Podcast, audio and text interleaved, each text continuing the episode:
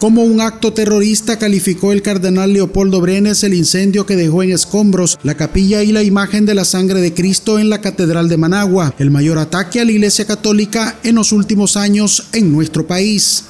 Yo considero este acto un acto terrorista, así lo quiero decir claramente, es un acto terrorista, un acto de amedrentar a la Iglesia en su misión evangelizadora. Para nosotros un acto verdaderamente condenable de mi parte como también de mis colaboradores.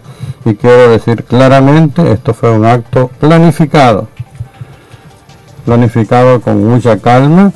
Eh, la persona, según lo que me decían algunos laicos, pasó más de 20 minutos dando vueltas aquí alrededor y después que tiró ese artefacto Pienso que pues no soy muy experto, puede ser una bomba molotov, puede ser otro artefacto, ya vamos a ir poco a poco investigando y la verdad tendrá que salir. Él hasta planificó por dónde iba a salir.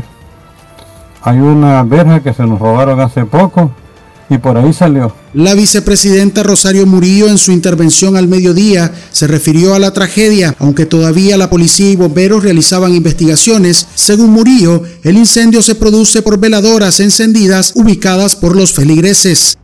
Se recibió una llamada de bomberos unificados sobre un incendio que se daba a las 11 y 30 se recibió la llamada sobre un incendio que se daba en la Catedral de Managua.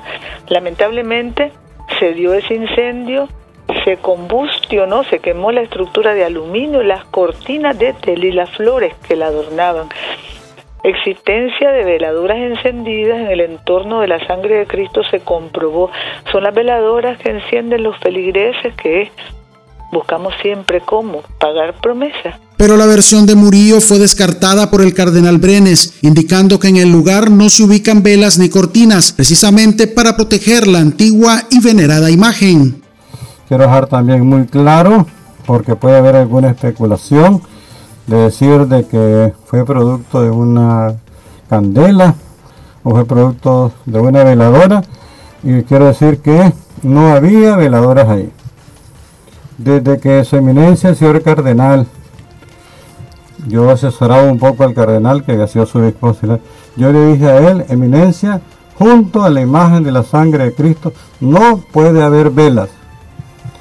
Mientras yo fui párroco de San Pío X, y yo comencé a decir, no podemos tener velas alrededor de esta imagen.